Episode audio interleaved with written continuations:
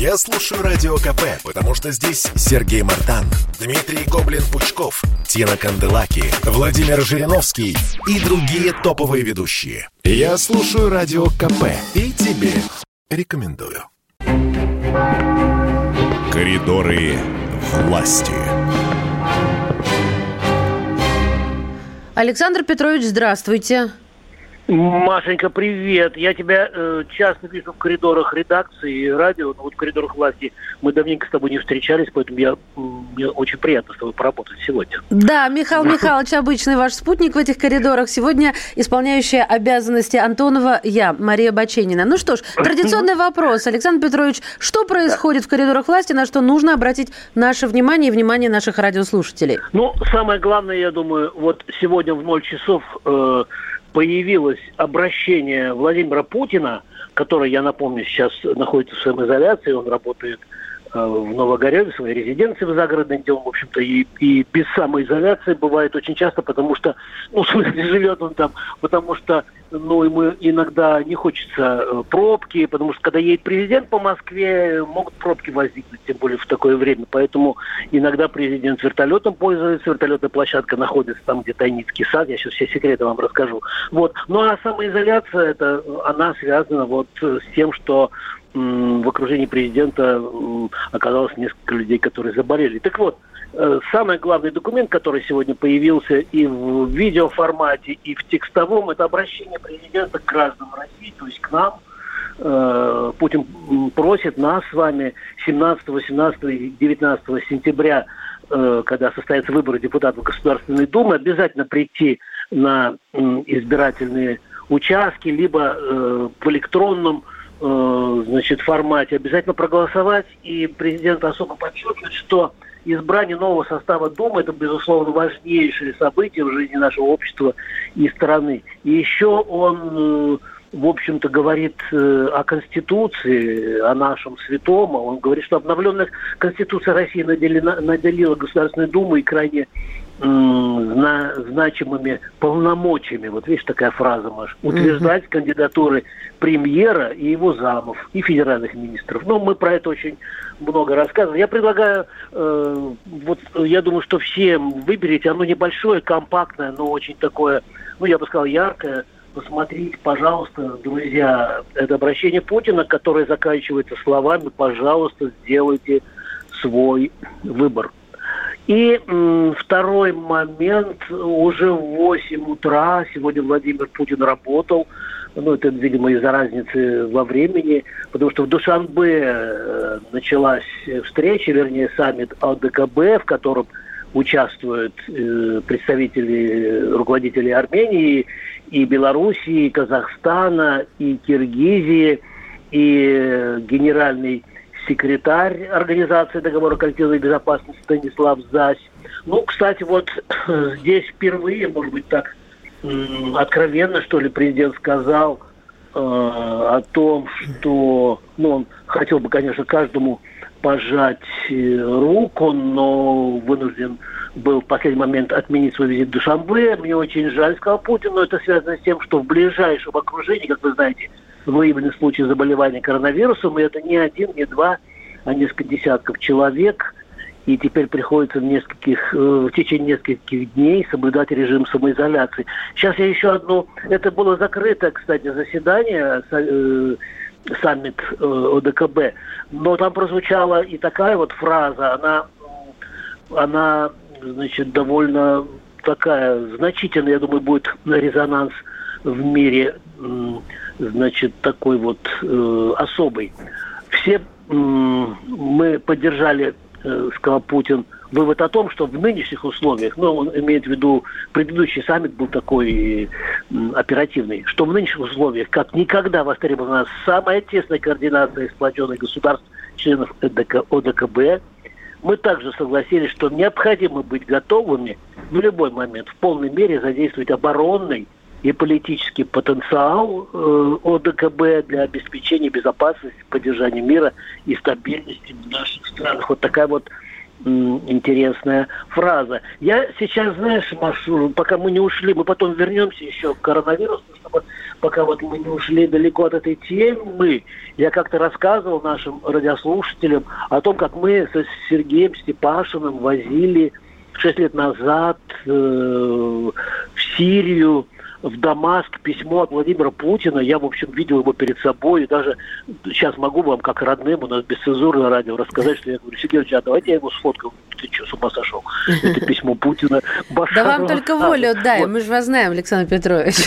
И мы, и мы, короче, приехали э, в Дамаск, причем тогда невозможно было долететь. Мы сначала э, в Ливан, значит, потом из Ливана на автомобилях через границу, приехали в Дамаск, он обстреливается со всех сторон, потом мы переночевали в гостинице, потом утром по городу, а там канонада страшная была тогда, э, поехали в резиденцию, которая прямо здесь же, я почему-то думал, что он куда-то справился, президент все-таки, а Башар Асад прям в центре, э, и он принял Степашина, я стоял в стороне, он передал ему письмо.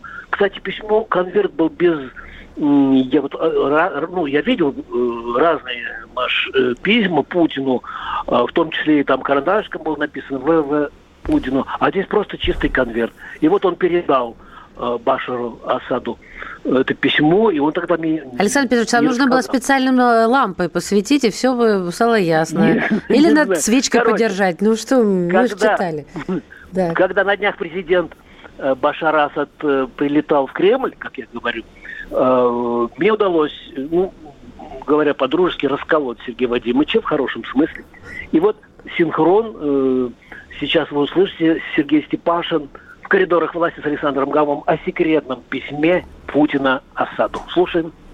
Сергей Иванович, доброе утро. Это программа «Коридоры власти» с Александром Гамовым на радио «Комсомольская правда». В Москву прилетал Башар Асад, и я сразу же вспомнил, как э, шесть лет назад мы с вами э, ездили туда, в Сирию, и вы возили, это, собственно, был первый шаг России по отношению к Сирии. Вы возили письмо от Владимира Путина послание, Башару послание, Асаду. Послание, да, послание. Да, послание. Скажите, пожалуйста, вот часто можно уже сказать, что было в том послании? Ну, в том послании Казани было две позиции. Первое, что мы поддерживаем э, Асада в борьбе терроризмом. И второе, то, что Россия готова оказать в этом плане всяческую помощь. Что, кстати, было сделано. Кстати, характерно то, что Владимир Владимирович встречался с Асадом, вы знаете, после э, каких э, мероприятий, которые он провел недавно. Он а, вы имеете в виду... На учениях России и Беларуси, таким образом, э, видимо, показав Асаду, что боевая мощь России сильна.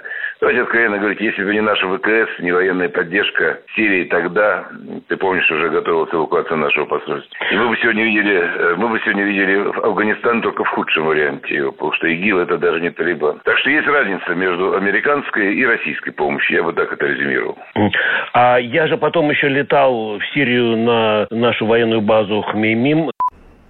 Александр Петрович, на самом интересном месте про Нет, военную а, базу. Маш, так. А уже оно есть, это интервью на сайте, любой может вот. посмотреть. Заходите kp.ru, предлагаю... друзья мои. Да. Заходите и читайте, да. и смотрите. Я предлагаю слушайте. сразу ко второму э, синхрону, как мы их называем, перейти. Это Анна Попова, это аншлаговое интервью Анны Поповой радио «Комсомольская правда», сайту «Комсомольская правда» и газете «Комсомольская правда». Давайте, пожалуйста, послушаем. Там очень важные вещи. Оно вышло полностью вчера, и я дала фрагмент, а теперь э, слушаем Анна Попова в коридорах власти А вот как вы оцениваете, на каком уровне у нас сейчас в России популяционный иммунитет, если я правильно выражаюсь. Ну, абсолютно, вы, бесспорно правы, и я хочу сказать вам спасибо за то, что и вы внесли вклад в формирование популяционного иммунитета, вы полностью привиты, защищены, и те, кто рядом с вами, имеют значительно меньшие риски, потому что точно знают, что а, вы-то им вреда не нанесете э, в части передачи какой-либо инфекции, но сейчас мы говорим о коронавирусе. Да, на сегодняшний день привито более 39 миллионов э, взрослых россиян. Это те, кто закончил полностью прививочный курс. И э, у нас еще и по статистике 7 миллионов переболевших э, взрослых э, россиян. И в общем количестве это получается достаточно неплохая иммунная прослойка. Но мы видим по опыту зарубежных стран, этого недостаточно. Нужно как можно больше вирус мутирует. И если первый год он вел себя спокойно, значимых мутаций не отмечал никто в мире, то потом он научился изменяться, приспосабливаясь к иммунной защите человека, ну, э, обретая навык ее обходить. И поэтому сегодня а, охват иммунизации для создания прочного популяционного иммунитета должен быть значительно больше. Ну и в преддверии осеннего сезона, конечно, нужно прививаться и прививаться быстро, нужно поторопиться. Ну, у нас, кстати, вся комсомолка после ваших визитов привилась. вот это правда. Я очень рада, это очень правильное решение, и теперь они а, свободно перемещаются и по стране, и за рубежом. Александр Петрович, спасибо вам большое за все эти ваши интервью, за то, что нам, так сказать, тизеры представили. Теперь это можно послушать. Еще раз давайте скажем. А нашим ты слушаешь, вот, да? Слу- слушателям. Ну, я, конечно, я же уши не затыкаю, я работаю здесь. Это моя служебная обязанность, естественно. Так, анонсы, да, обычно Миша с меня требует, говорит, а давай анонс, а что у тебя завтра будет? Э, я могу, да, есть у нас время сказать. Есть, секунд 20 есть, вот. уложитесь. А, короче, в апреле, а именно 23-го у нас в студии радио «Комсомольская правда» был Сергей Степашин, он председатель наблюдатель на Совета фонда ЖКХ, и гендиректор фонда ЖКХ Константин Цицин, и мы рассказывали, как э, люди переселяются из аварийного жилья в нормальный. Спасибо завтра, большое, Александр Петрович. Александр подробно. Гамов, политический обозреватель «Комсомольской правды». Коридоры власти.